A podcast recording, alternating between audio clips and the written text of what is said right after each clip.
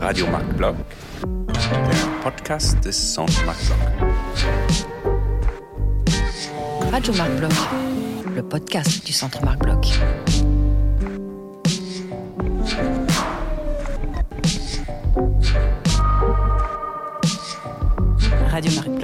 Bloch. Le podcast du Centre Radio. Le podcast du Centre Marc Bloch.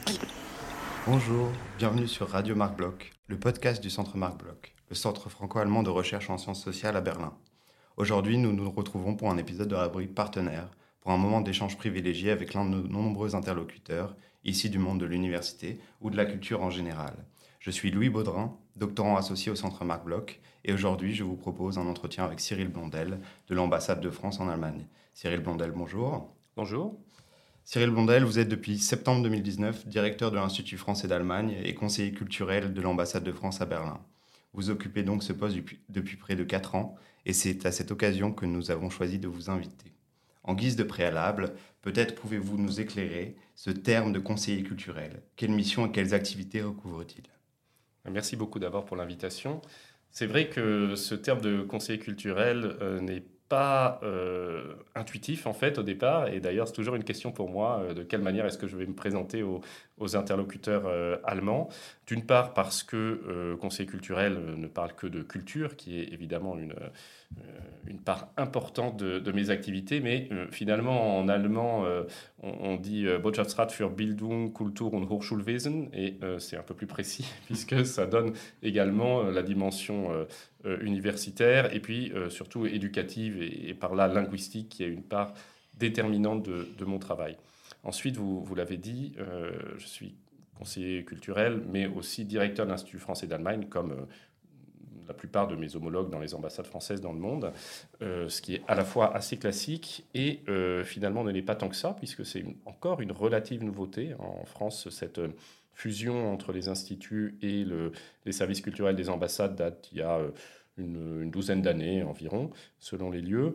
Et euh, également, c'est une différence majeure avec euh, le réseau culturel d'autres euh, d'autres grands pays, dont notamment l'Allemagne. Comme, comme vous le savez, euh, en Allemagne, euh, enfin, j'ai deux interlocuteurs en réalité à Paris. J'ai le, chef de la section euh, culturelle de l'ambassade d'Allemagne à, Paris, qui s'occupe aussi de, questions linguistiques. Et j'ai aussi, bien sûr, le directeur du Goethe Institut France, qui sont deux personnes différentes. Mais dans le système français, et je pense que pour nous, c'est très, positif, nous avons réunifié ces deux fonctions. Très bien. Vous êtes donc responsable du réseau d'action culturelle français en Allemagne en général. Euh, vous l'avez dit, on l'assimile parfois aux manifestations et aux vitrines des instituts français, euh, une vision un peu limitante, si j'ose dire. Pourriez-vous nous décrire plutôt l'importance et la variété de ce réseau au-delà des simples instituts français?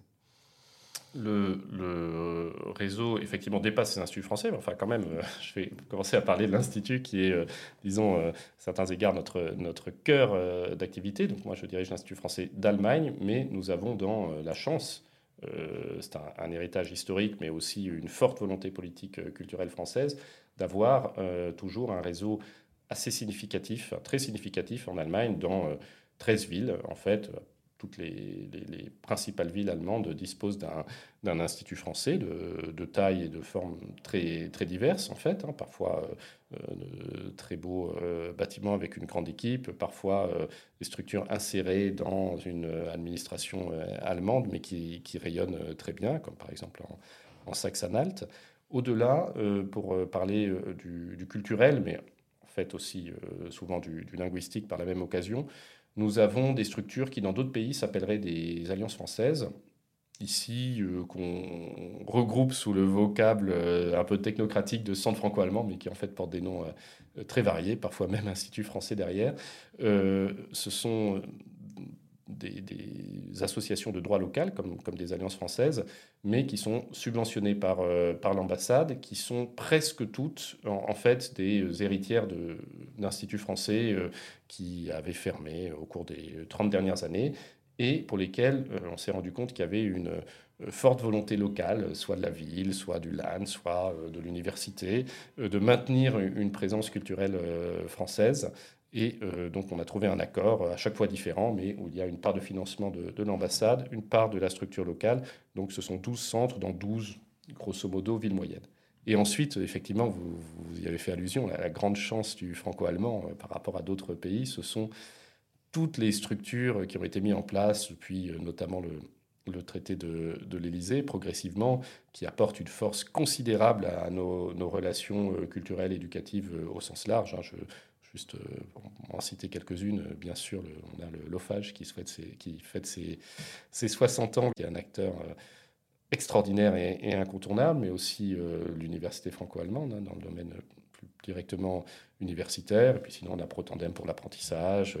Nous avons le Haut Conseil culturel franco-allemand pour euh, la réflexion des intellectuels. Et puis, eh ben, on est ici au Centre Parc Bloc, qui est vraiment un, exemple euh, fantastique de, coopération euh, culturelle franco-allemande. On voit bien que la coopération culturelle franco-allemande est très importante. elle avait même fait l'objet d'une réaffirmation symbolique à l'occasion du 56e anniversaire du traité de l'Élysée en 2019 c'est-à-dire quelques mois avant de votre prise de poste. Mais en 2020, il y a eu la pandémie du Covid-19 euh, qui, d'une certaine manière, a mis à l'épreuve la coopération culturelle. Alors j'aimerais savoir d'abord comment s'est organisée l'action culturelle en temps de Covid. Comment euh, créer du partenariat lorsque les frontières sont bloquées? Euh, en effet, le, Covid, je crois que c'est la chose de loin, et comme pour tous mes collègues, qui a le plus marqué mes, mes quatre années en, en Allemagne, euh, ça a été un défi très fort pour nous euh, à plusieurs titres. Euh, évidemment, je vais y venir sur celui de, l'action sur le terrain que vous venez d'évoquer, mais aussi en termes de, gestion, en fait, puisque un des principes du réseau culturel français, et qui, nous permet d'être aussi étendu dans, dans, le monde, y compris en Allemagne, c'est que nous sommes quand même pour l'essentiel autofinancés. Bien sûr, nous sommes subventionnés par le, par le ministère à hauteur d'environ 3 millions d'euros par an, mais euh, notre budget, c'est 10 millions d'euros. Et donc, les, autres recettes, nous les trouvons nous-mêmes et nous les trouvons notamment euh, par les cours de français, et de toute façon aussi un de nos objectifs euh, que qu'on peut prendre dans, dans, nos instituts. Nous les trouvons aussi dans les, par les certifications de français, en particulier cet examen qui s'appelle le DELF. Nous les trouvons également par le mécénat, le sponsoring. Et évidemment, tout ça a été, ces trois euh, grandes sources de recettes ont été remises en cause quasiment du, jour au lendemain, avec des conséquences potentiellement dramatiques. Hein. Je crois que dans les premières semaines, il y a eu forcément une inquiétude de savoir comment est-ce qu'on va faire pour euh, payer tout le monde à la fin du mois si on n'a plus de recettes. Et là, je dois dire que euh, voilà, j'ai eu des, équipes formidables et je pense qu'on a ici en Allemagne, on a, on a particulièrement bien réagi. Alors, je ne vais pas détailler, mais enfin, notamment pour pour les cours, on est passé très vite à la dématérialisation. Ça a été euh, quelque chose qu'on aurait dû faire de toute façon, mais enfin, ça a complètement accéléré le processus. Et aujourd'hui, vous avez en Allemagne, à l'Institut français, une offre de cours euh, tout à fait coordonnée entre nos différentes antennes en ligne sur toute la gamme possible. Et du coup, nos recettes sont à un niveau historique. Mais euh, on a réussi, voilà, les, équipes ont fait un travail formidable pour jongler, pour trouver de nouvelles dates en permanence pour, pour les examens de français. Et pour ce qui est de l'action culturelle au sens propre, évidemment, il y a eu euh, alors à la fois un travail, nous on a, on a veillé, euh, notre objectif ça a été euh, de maintenir les choses au maximum, ça veut dire qu'en permanence, on a cherché à pas annuler, mais à reporter parfois de semaine en semaine, de, de mois en mois, ça a été un travail épuisant, mais qui je pense valait le coup pour maintenir la présence. Et puis, en parallèle, la dématérialisation qui euh, a aussi euh, permis euh, d'offrir quelque chose pendant cette période avec, disons, un caractère hybride de l'action. C'était une belle, belle expérience, il en est resté quelque chose, et je dois dire qu'on est quand même tous contents d'être revenus à une situation normale aujourd'hui. J'imagine. Au cœur de votre travail, vous l'avez dit, il y a bien sûr la coopération éducative et linguistique. La diffusion du français et la promotion du plurilinguisme étaient au cœur du programme de la présidence française du Conseil de l'Union européenne en 2022. Euh, mais un état de fait demeure. En Allemagne, l'enseignement du français recule de manière structurelle depuis environ 10 ans, un peu plus de 10 ans. Quelle initiative et action entreprenez-vous pour relancer l'apprentissage du français en Allemagne et à quelles difficultés euh, ces initiatives se heurtent-elles? Vous avez raison, c'est un enjeu absolument majeur. C'est d'ailleurs le, premier, euh, la première priorité stratégique que j'ai fixée à, à mon équipe euh, à, mon arrivée, parce que finalement, euh, cette question de l'apprentissage et de la connaissance du français, elle a des impacts sur toute notre coopération culturelle et universitaire, évidemment, parce que les personnes qui ont appris le français vont être plus sensibles à la culture française, vont avoir plus envie d'aller étudier en France un jour, de travailler avec des chercheurs français. mais je pense que c'est également valable en réalité dans tous les domaines de la coopération franco-allemande. Nous agissons donc euh, de manière euh, d'abord euh, transversale au sein de mes services. Ça veut dire que notre action culturelle est aussi pensée en lien avec l'action éducative. Nous avons un certain nombre de, projets pour les apprenants de français dans le domaine que ce soit cinéma, littéraire, musical. tout cela est, coordonné, mais nous avons aussi de grandes actions à tous les niveaux. Ça veut dire qu'au niveau le plus concret d'abord, euh, et là encore, euh, je peux dire merci à l'OFAGE, puisqu'avec l'OFAGE, nous avons un programme qui s'appelle France Mobile, 12 euh, lecteurs dans toute l'Allemagne qui labourent le terrain pour aller justement dans les classes où les élèves sont soit sur le point de décider d'apprendre une langue, soit sur le point de décider d'interrompre pas leur apprentissage pour faire la promotion du français de manière particulièrement ludique et compréhensible. Nous avons euh, un réseau de six attachés de coopération pour le français pour être présents euh, sur le terrain également, puisque vous le savez, la compétence ici en Allemagne en matière éducative, elle est euh, dans les Länder et pas du tout au niveau fédéral. Donc c'est à chaque land qu'il faut parler. donc ils le font au quotidien. Après, à mon niveau et puis à celui bien sûr de, de l'ambassadeur, il y a un dialogue avec des ministres d'éducation des Länder pour euh, aussi pousser euh, le, plurilinguisme, en fait. Un dialogue également au niveau plus fédéral euh, qui se passe avec ce qu'on appelle le plénipotentiaire des Länder pour les relations culturelles franco-allemandes. Voilà un terme très compliqué, mais qui désigne le ministre-président qui est élu par ses pairs pour représenter les Länder dans les relations avec la France en matière culturelle et éducative, qui sont donc de leurs compétences. C'est un dialogue très important. C'est désormais Mme Rellinger de la SAR qui occupe cette, cette fonction les messages que nous poussons euh, au niveau euh, politique, euh, ce sont notamment l'importance de l'apprentissage de la LV2, la LVB comme on dit maintenant. C'est un objectif européen d'apprendre une, deux langues vivantes européennes. Aujourd'hui, en Allemagne, c'est un objectif qui est tout à fait atteint au collège. Mais euh, dans presque tous les lenders, euh, après l'équivalent de la seconde, la Zehnte Klasse, les élèves ont le choix de ne maintenir qu'une seule langue vivante. Et euh, la plupart, en fait, le font. Et, et, donc, il s'ensuit forcément une diminution pour le français, pour les autres langues aussi. Il y a un seul land, la Thuringe, fantastique, qui maintient l'obligation de LVB jusqu'à l'habitour. Et du coup, bah, automatiquement, on apprend plus le français que que chez les voisins. Donc ça, c'est un message politique général qu'on passe. On, est très content parce que ce message se retrouve dans la stratégie qui a été adoptée par euh, le ministère français de l'Éducation nationale et les équivalents allemands, c'est-à-dire le plénipotentiaire et euh, la conférence des ministères des, des, euh, Länder, la, KMK, nous avons adopté cette, signé cette stratégie en plusieurs étapes à la fin de l'année dernière, au début de cette année, au Conseil des ministres franco-allemands. et dans la partie apprentissage du français en Allemagne se retrouve notamment le, fait que ça serait intéressant de réfléchir à, la, à la, LV2.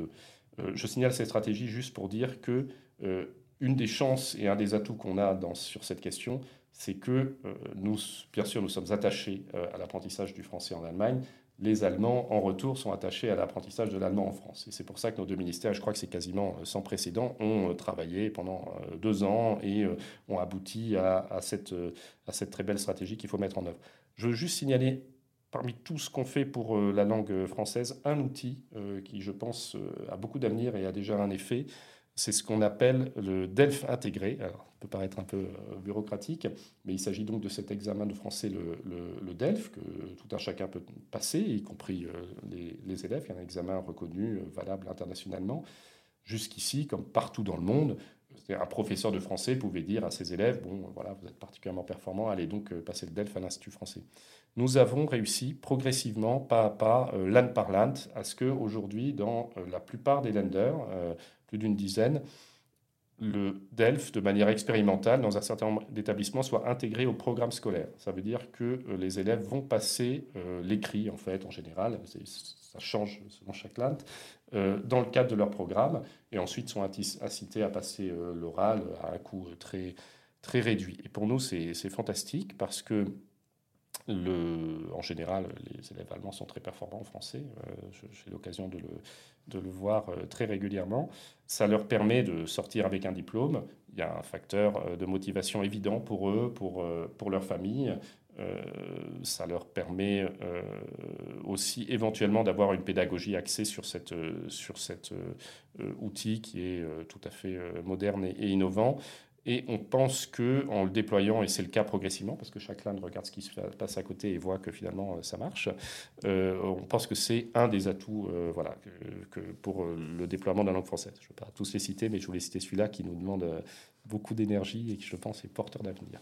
J'imagine très bien. Euh, le soutien aux industries culturelles et créatives fait également partie de vos missions. Euh, derrière ce terme, euh, on, constate qu'il y a un fort partenariat entre l'Allemagne et la France.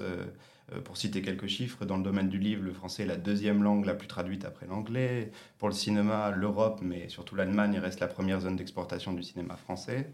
les services culturels de l'ambassade en général, ont un rôle actif dans le soutien à ces industries culturelles et créatives. Euh, est-ce que vous pourriez euh, montrer comment ça se matérialise, comment la phrase participe par exemple à des grands événements, que ce soit la Berlinale ou le Salon du Livre de, Francfort, pour promouvoir ces industries?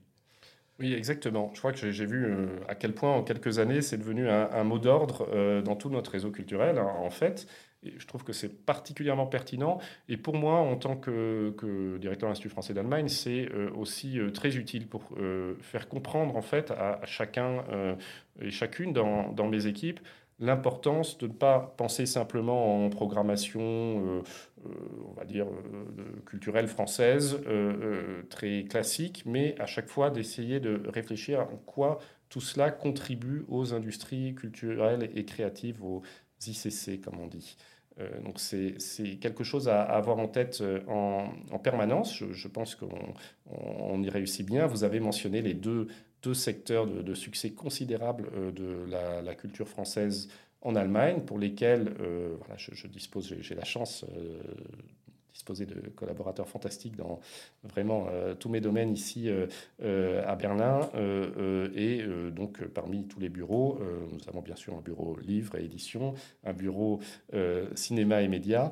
vous, pour parler du livre, effectivement, il y a les grandes foires, Francfort, mais il y a aussi Leipzig. J'étais ravi d'aller à Leipzig pour la première fois, en fait, puisque les trois dernières éditions avaient été annulées pour, euh, pour cause de, de Corona, même si on avait euh, maintenu une présence en réalité à chaque printemps à Leipzig. Mais euh, à Leipzig, c'est l'Institut français d'Allemagne qui représente la France, en fait, la, la, table de présentation de, de l'édition française et aussi avec une, une programmation euh, littéraire, débat d'idées euh, dans, dans, toute la ville, en fait. Donc, c'est, ça nous permet vraiment d'être là.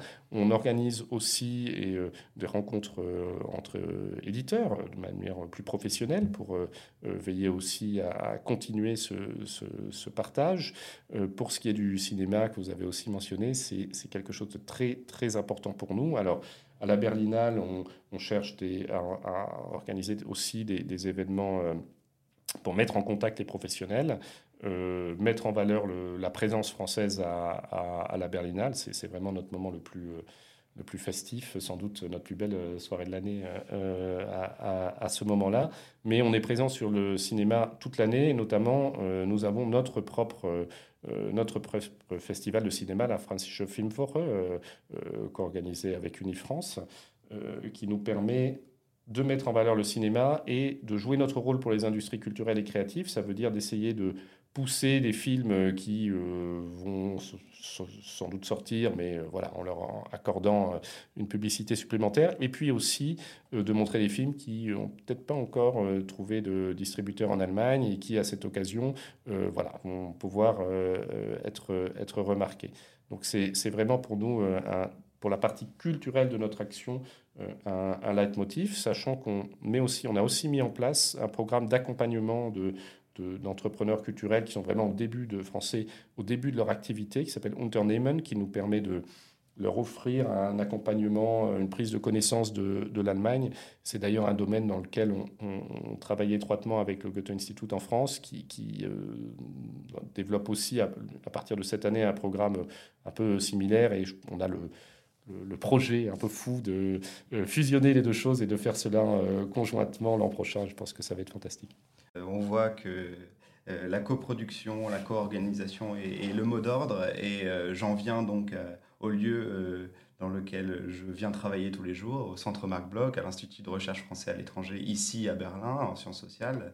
Euh, ce qui est intéressant, c'est de voir que, vos services, en fait, ils sont impliqués dans l'organisation de la coopération universitaire, euh, qui sont des acteurs de la promotion de cette coopération. Est-ce que vous pouvez nous dire un peu plus sur, leur rôle dans, dans cette organisation? Oui, bien sûr. Donc, euh, comme l'Allemagne est un pays très important, moi je suis euh, responsable de la partie, euh, disons, universitaire un peu généraliste. Et puis, j'ai un collègue, le conseiller scientifique de, l'ambassade, qui a son propre service et qui s'occupe de la partie plus, plus proprement recherche.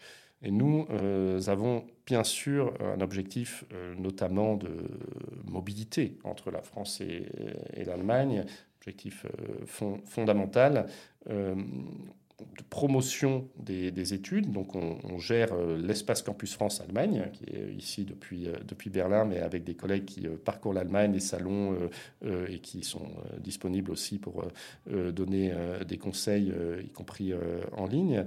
Nous nous appuyons aussi beaucoup sur cet opérateur que j'ai cité tout à l'heure, l'université franco-allemande, donc binationale, qui est un outil euh, incroyable, qui euh, à la fois euh, bah, est fondamental pour offrir des bourses aux, étudiants concernés, mais aussi pour labelliser, mettre sur pied des programmes de grande qualité franco-allemands, qui sont, voilà, c'est pas juste une mobilité, mais c'est avoir un véritable programme universitaire franco-allemand.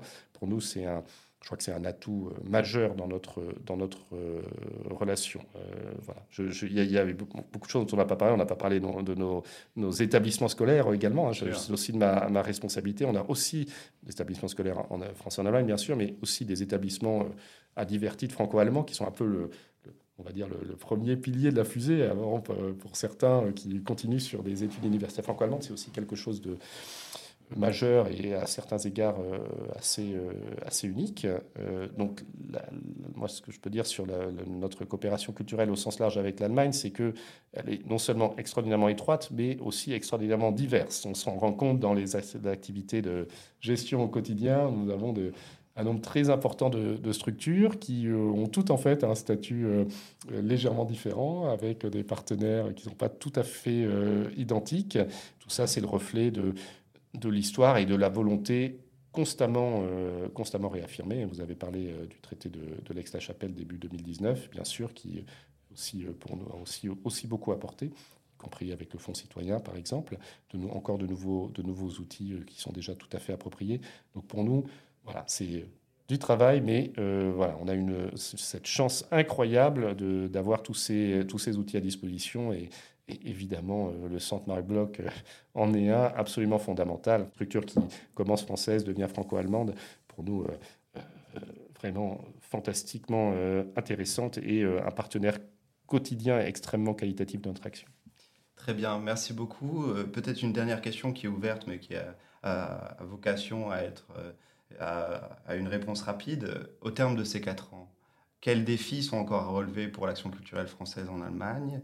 Quelles sont, euh, quelles sont les perspectives finalement euh, de façon large euh, Qu'attendez-vous de la coopération française et allemande dans le domaine culturel?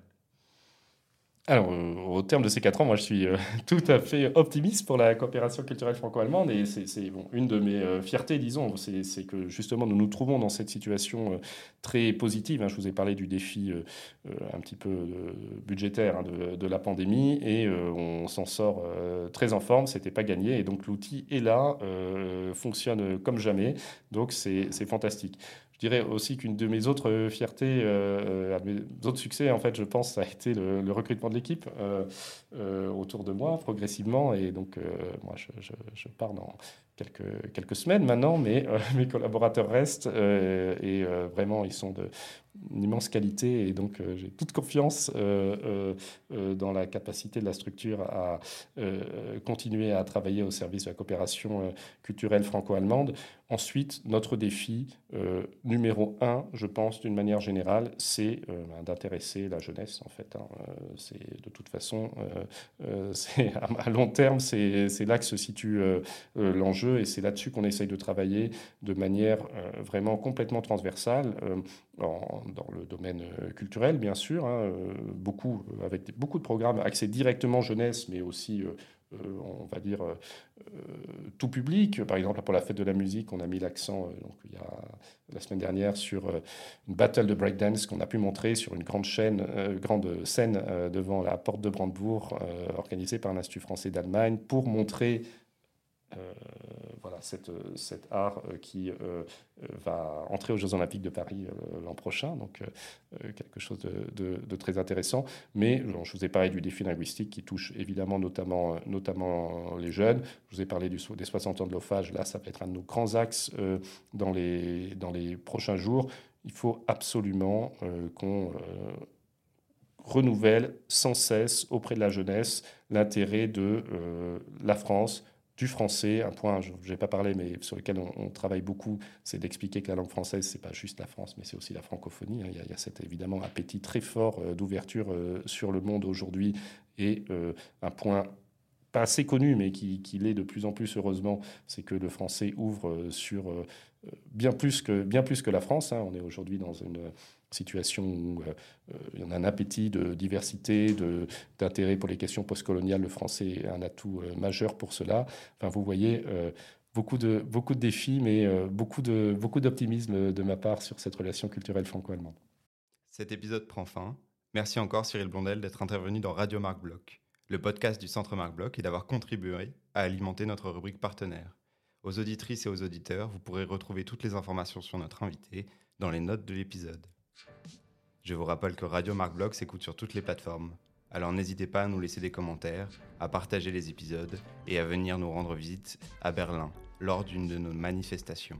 Le calendrier et toutes les informations pratiques sont sur notre site internet. À bientôt.